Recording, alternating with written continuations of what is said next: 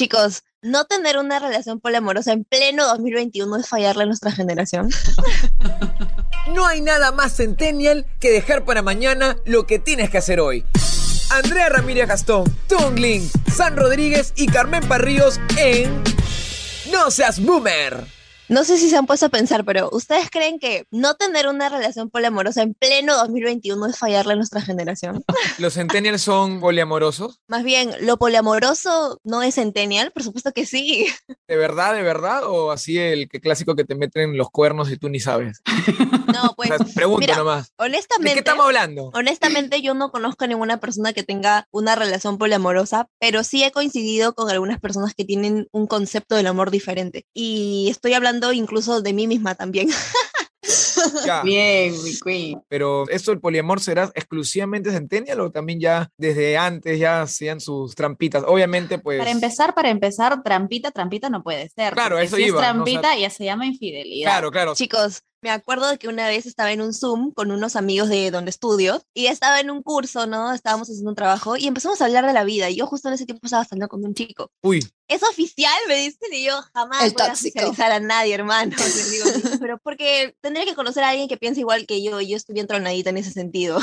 Y para eso habían un par de chicos que tienen flacos y flacas de puta, dos años, tres años, una eternidad. Pues yo me muero con un mes. Y yo les digo, ¿no? Que para mí el amor no es posesión. Me voy con toda esa ideología barata que en realidad termina siendo, quiero pendejear como me da la gana sin que alguien me diga que no lo puedo hacer, ¿me entiendes? estás en tu derecho. O sea, en resumen, normal. Te amo, hermana. Claro. Entonces, una flaca así ofendida, hermana, ¿cómo dices eso? Pero, o sea, ¿puedes permitir que tu hombre esté con otra chica? Y yo como que, no es mi hombre en primer lugar. Tu hombre, no Y esa yo- palabra, tu hombre. Pero, pero, pero, pero, yo soy bien celosa, por eso digo que estoy tronadita. Yo digo, por eso es que llega un momento en el que cuando yo ya sé que hay ahí celos, digo, no, es momento de decir adiós, porque los celos no van, ¿me entiendes? Es como que si tú quieres tener algo abierto, no puedes tener celos, y yo soy bien celosa. Por eso es que es como que nunca Ya. duro nada con Ok, nadie, ¿sabes? eso ya creo que no es poliamor, es simplemente una relación abierta. O sea, más que una relación abierta es como que no quieres nada serio. Y creo que muchas personas lo han vivido en un momento en su vida. Pero, chicas, imagínense que están en verdad en una relación eh, poliamorosa. Es decir, que tienen dos parejas. Juguemos con dos, ya, no con cinco, ya. no Antes sé. de eso, es Dime. que yo quería mostrar mi punto. O sea, de hecho, ustedes han contado, ¿no? Que nunca se han puesto en déjenme situación. hablar.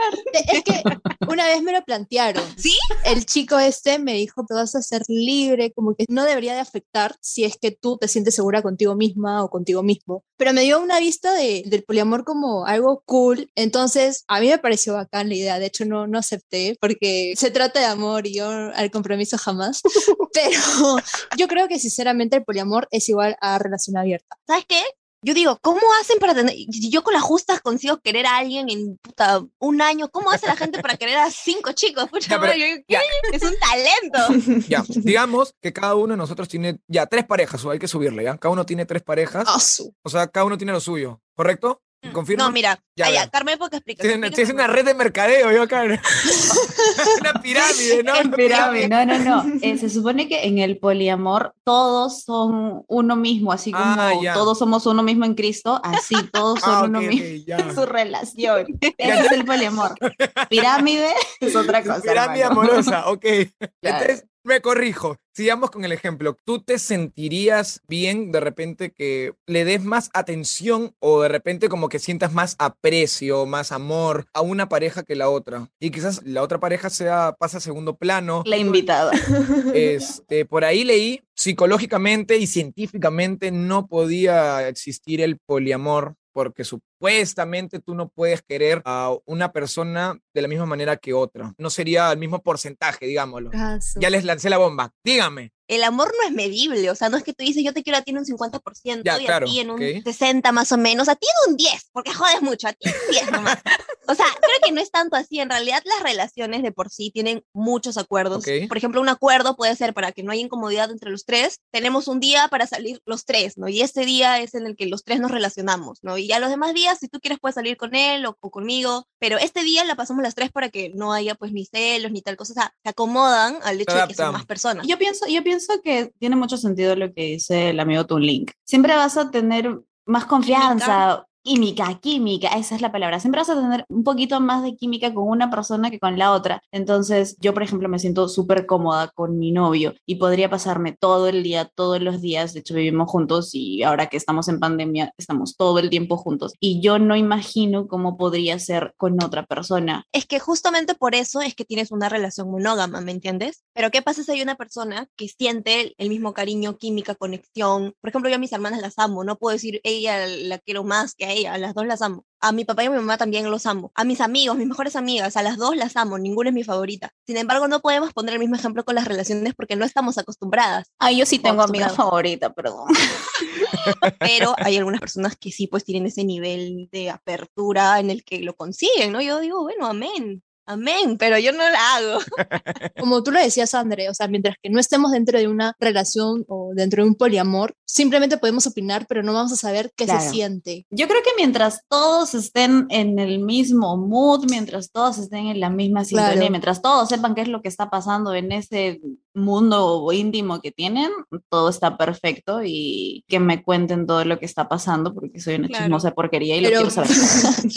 Tal cual. Yo soy feliz con mi pareja nomás. No, no, no me cambien eso. Oh. Ah, un saludo para ti, hermana. Oh, Muchas Amén. Tunlink es un amor de gente. De hecho, hermana, te has sacado la lotería con el amigo Tunlink. Uy, uy, uy. Sí. Clink, clink, clink, clink, clink. Tunlink es muy chévere. Me sonrojan. eh. Ya, Ya, escúcheme, cambiemos, escúcheme, ya. Ahora, lo que les quería proponer era, este, la peor manera de morir. Lo debemos, sé que lo debemos. Que íbamos a hablar algún momento de la peor manera de morir. Sí, de la nada, no estoy cambiando de tema repentinamente. No, pero para mí, por ejemplo, la peor manera de morir es morir por amor. O sea, debe ser ah, horrible. Imagínate que estás haciendo aquellito, el y ese alguien se muera así sobre ti. O si están de perrito y se muera sobre ti. No, palta, pues. ¿Cómo explicas? A ver, o sea, para empezar, ¿Pero de ¿qué moriría? Infarto, se emociona mucho. De la emoción, de la Claro. emoción, pues tú eres un éxito ser muy- haciendo aquellito. Claro, tú- Literalmente tú eres, murió de emoción. claro, sí, tiene sentido. Pónganse en ese caso, ¿qué hacen? ¿Se vestirían o asícito No, nomás? t- también depende, ¿no? de- no la persona. Si es tu Entre pareja, pues te pones a gritar, te desesperas, ¿no? Pero si Sí, es alguien pues, de un chiquibún del momento, o es alguien choque y fuga, pues dirás, mierda, ¿ahora qué hago? Me cagaste, causa, ¿ahora qué? Oigan, de hecho, hablando de esto, justo acabo de recordar una película que vimos así. Espérate, quiero reírme, quiero reírme muchísimo porque aquí en producción nos han escrito que es lo primero que haces, te despegas. Qué malcriado. Están enfermos, aquí en producción están enfermos, ¿ah? Por favor, concéntrense en mi película. Es una película de Robin Williams Ok, descanse. en la que su hijo se muere sin querer, obviamente, echándose una paja súper fuerte y ahorcándose. No sé cómo se llama esto. Lo, lo, O lo fuerte. hiposifilia. ¿Cómo, cómo, cómo, cómo? Hiposifilia. Los datos, ¿ah? La craca. Mejor que Chicos, Google. Entonces, el papá, que es Robin, entra al cuarto de su hijo y lo encuentra asfixiado, jalándose el pajarito. Pero empieza la película así Ah. y hablan del tema, no, no. supongo. como que de la mitad para adelante trata de cubrir su muerte, ¿no? Que le da vergüenza, suicidio. ok. Exacto, no quiere que recuerden así a Me, su me has hijo. hecho recordar que hace no mucho, hace unos días, estaba viendo ahí South Park y salía esa misma escena. Y ahora me doy cuenta que es una sátira a esa película, ¿no? En este caso, el personaje que se llama Kenny, pues se ahorcó, pero con el chiste que tenía que disfrazarse de Batman y meterse un pajazo, ¿no? Y ahorcarse. y así. Yo me maté la risa. ¿Se acuerdan de ese programa de Mil Maneras de Morir? Obvio, Claro. Obviamente. Con eso me iba a Pero dormir. es un meme, es un meme vivo. Un pata, tipo, daban a entender que no tenía plata, estaba como que en la bancarrota y era drogadicto, digámosle, no sé cómo decirlo de otra manera, Pastelero, menos boomer, pastelero. pero era drogadicto, ¿ya? Ah, pastelero. Y se drogó con su caca, ya que en un episodio hablado de la caca, era como que supuestamente guardarlo en un balde por un tiempo hace que lo que sale de ahí sea como que alucinógeno y bla. Entonces fue como que tan potente que se murió. O sea, ¡qué mierda! ¿Qué habrá ¿Qué? comido? ¿Lo, lo Todo comió? poderoso ¿Lo, lo aspiró? ¿Qué hizo? No entiendo. Que salga potente. Lo combinó con agüita y lo, lo zancochó, ¿no? Y ahí Ay, qué asco. Hablando de muertes, en realidad yo creo que hay varias muertes que han impactado bastante. Por ejemplo, como que hasta ahora no se ha resuelto al 100%, que es la de... Caramba, es la de.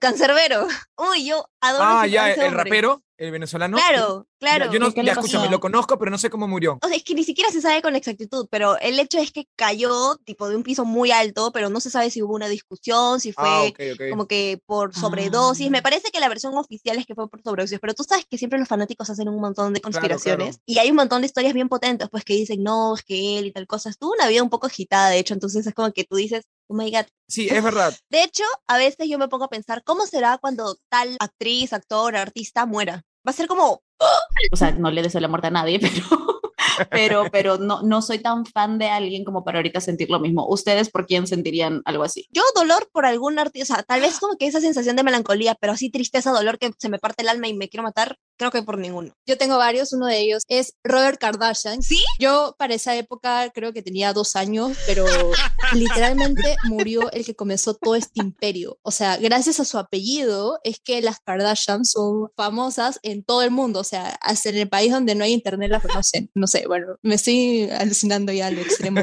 ¿Sabes qué es lo más alucinante? Que estamos como que tan globalizados que hay personas, por ejemplo, como yo y Fácil Carmenpa, que no sé sus vidas, pero sí sé quiénes son. O sea, es como, tú dices, es cultura general del espectáculo, saber al menos que existen, ¿no? Que existen en este planeta, pero por ejemplo, yo no, no tengo ni idea de, de detalles de sus vidas, pero tengo una amiga, por ejemplo, que es adicta a ver el, el show que tienen estas mujeres y se sabe Wow. todo. Todo, todo, hasta lo más mínimo que tú te puedas imaginar, ella lo sabe. Yo digo, Dios mío, ¿qué, qué tal FBI de las Kardashian me salió? Ok. ¿Imperio qué? Con todo respeto, ¿no? Pero yo no sé nada. Dame un resumen así rápidamente, por favor. Lo resumo así nomás. Bueno, este pata que, que mencioné, el señor Kardashian, fallece y en el mundo del, del escándalo sonó bastante y Chris ya tiene su vida, ¿no? O sea, ya se habían divorciado todo y, y ella tuvo su vida y se casa con el Jenner y ahí es como sigue creciendo un poco la familia y Chris es la que inicia todo esto, o sea, es la genia, es el cerebro detrás de, de todas las Kardashian, de todas las Jenners. Pero, ¿cerebro de qué? No entiendo. O sea, de cómo ser polémica. cerebro No, de, no de- entiendo, o sea, yo creo, de cómo así hacerla de simple. famosa. Es que es inexplicable también, o sea, yo veo su, su ah, reality de la nada, show. o sea, Ellas no son actrices, tampoco son como que cantantes nivel pro, son modelos, sí, y tienen por ahí el talento de modelar y son bonitas y todo, pero es Ya, yo simplemente creo- marketing. Yo creo, yo creo, Sammy, todo esto de ser famosa por simplemente no saber hacer gran cosa, creo que nace con Paris Hilton, que la única gracia que tenía Paris Hilton era tener mucho dinero, o sea, ni siquiera que ella lo haya creado, ¿no? Sino que su familia tenía mucho dinero y ella como heredera, por consiguiente, también tenía dinero. Entonces, ella cómo se hace famosa haciendo un montón de escándalos, eh, cuando apareció su video teniendo relaciones con su novio y eh, que se dice, ¿no? Que ella misma lo filtró.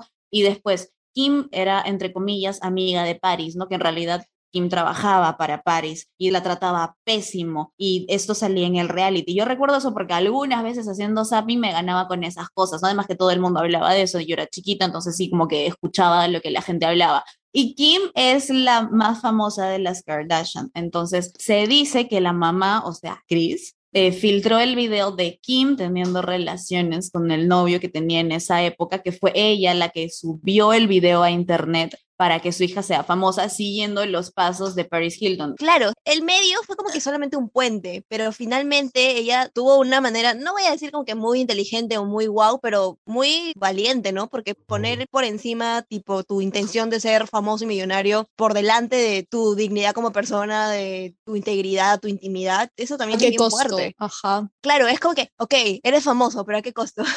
Tal Yo cual. digo, ¿a qué costo? ¿Qué importa el costo? Me mira toda la plata que tiene, qué chucha. La brava es la que- mamá, entonces. La mente Claro, de tiburón. claro. Es la genia, es la genia detrás de todo. Por eso Claro. decía, ¿no? Ok, entonces ya sabemos que si quieres ser famoso, hay que filtrar un videito por ahí. Escúchame, la genia de todas, o sea, la genia más más, yo creo que fue Kylie Jenner, o sea, la que supo aprovechar el dinero que tuvo su familia para crear su, Su marca, marca tener sus empresas, tuvo una fortuna estimada de Claro. mil millones de dólares y fue una de las primeras mujeres en la lista de Forbes. Hay un reality show, creo, ¿no? Que ya que ya terminó. Ah, ya ya terminó. terminó en abril, temporadas un montón. Con lo que me cuentas, pues la gente que la ve se vacila y dirá, pues algún día día quisiera ser como ellas, qué pasará por su mente, pero Yo quiero ser pues, Stormy. en una inspiración. ¿Por qué no reencarno en Stormy, carajo? Contexto, Stormy es la hija de Kylie y bueno, si eres una hija de una multimillonaria, ¿Tú crees que de alguna manera esa niña en un futuro será como que, no sé, pues una niña así súper Eso, eso depende, depende un montón, De ¿no? De, sus, claro, de las personas que las crían. Por ejemplo, yo sé que Ashton Kutcher y Mila Kunis, los dos son multimillonarios y ellos no van a dejarles herencia a sus hijos. Ellos van a donar todo su dinero y desde que sus hijos puedan van a tener que ganarse el dinero y van a tener que ganarse el dinero para pagar sus propios estudios. Entonces, Eso es un extremo, creo. ¿ah? Yo sí lo haría, yo sí lo haría porque a mí me molesta mucho la Es gente que dice, yo le pido a mi papi que me compre, yo le pido a mi mami que me compre. A mí me molesta, eso me incomoda porque sí es bueno saber ganarse el dinero, es Obvio, bueno obvio, saber ganarse ganarse el pan, pan que te llega a la claro. boca, porque es que no siempre vas a tener a tu mami y a tu papi que te va a dar. Pero yo sobre eso, porque soy niñita mimada de papi y mami, la verdad, me he sentido afectada por lo que has dicho, mía Carmen. Ay, sorry, hermana. no, bebé, tranquila. no Lo peleemos. que- no, no, no, no, espera. Yo soy de esas que dicen, ay, le voy a pedir a mi papi o mi mami, o a mí me pagan el seguro. Si necesito nueva laptop, me la compran. Necesito una tablet, me la compran. Necesito tal cosa, me lo dan. Eso no significa que yo no valoro lo que mis padres me dan. Yo sí, por ejemplo, cuando estudiaba todavía en presencial, daba mis clases, o sea, porque yo decía, tengo la oportunidad de hacerlo, tengo mis alumnitos, o sea, igual gano dinero propio, o sea, es como que se podría decir que en mi caso, mi crianza hizo que mis papás me enseñaran que ellos me pueden dar A todo. Sin embargo, yo también tengo la capacidad de poder tener recursos eh, económicos, ¿no? O sea, por mí misma, por mi esfuerzo. Y de igual forma, como te digo, ¿no? Ellos me han enseñado que tengo que valorar. Entonces, por eso decía, depende de la educación que le den a Stormy. Porque si la crían solo como una engreidita que solamente pide, pide, pide, y ni siquiera sabe decir gracias, pucha madre, una más del montón, pues. Claro, claro. Claro. Cada padre pues puede educar como quiera, ¿no? Pero siempre puede haber un pequeño apoyo para que les dé como que ese obvio. sitio para salir. Y obviamente no lo podemos comparar pues de repente con nosotros. Así a Andrea le den todo, o así de repente a mí no me hayan dado nada. Igual creo que nosotros vivimos en, por lo menos en una comunidad. ¡En o- Perú! Ay, qué bueno. Pero terminando ese tema, por más que nos eduquen bien, a veces hay padres que han educado tan bien y los hijos no responden. Y ojalá Claro, que- Fuimos depende de boomers, ¿ah? Y que no somos millonarios, maldita sea. que ¿Sabes lo que me ha dado cólera? Que a veces hablamos tanto de tantos temas y a veces yo pregunto algo o nosotros y, y dejamos en el aire. Entonces, Que me han dado cólera. Yo le pregunto cuál fue el primer muerte y me hablaron de en pleno chuculún. yo te dejé morir de Ah, amor, claro, oye, ¿qué te pero pasa? no me sirve. La muerte más fea, la muerte más fea es que tengas un accidente, que te atropelle el carro, que vuele tu zapato y que tengas un hueco en la media. Bien No. fea esa muerte, qué falta. ¿Sabes qué? Algún accidente en el que tu cara, tipo, quede pues fea. Y, y cuando estén ahí en el ataúd, ¿me van a mirar toda fea? Pues, No, está loco, hermana, cajón no, ¿qué cerrado, cajón cerrado. Por ejemplo, mi mamá me dijo, cajón cerrado, pobre de ti, me dijo, pobre de ti que alguien me vea así, y yo cerré su cajón. Ok, ya, me sirve. Ahora sí, gracias. Muchas gracias. Me siento ya más, más llenito de información. ¿Les parece si ya vamos cerrando? Nos vamos despidiendo porque ya nos estamos alargando Chao. bastante, ¿ah? Como, como que chavo, eh, despídete bonito. ¿Qué pasa, gente? Ese de boomers también, ¿no? Por favor. Hasta la próxima en No Seas Boomer. ¿Quieres decir algo? Dilo. Bueno, gente, no se olviden de seguirnos en Instagram como arroba no seas boomer. Así que si no nos siguen, mañana van a soñar con su ex. Gracias. Chau, chau. Bye. Ahora no nos siguen, ¿no? No hay nada más boomer que mandarle un piolín a tu sobrino. Esto fue No Seas Boomer.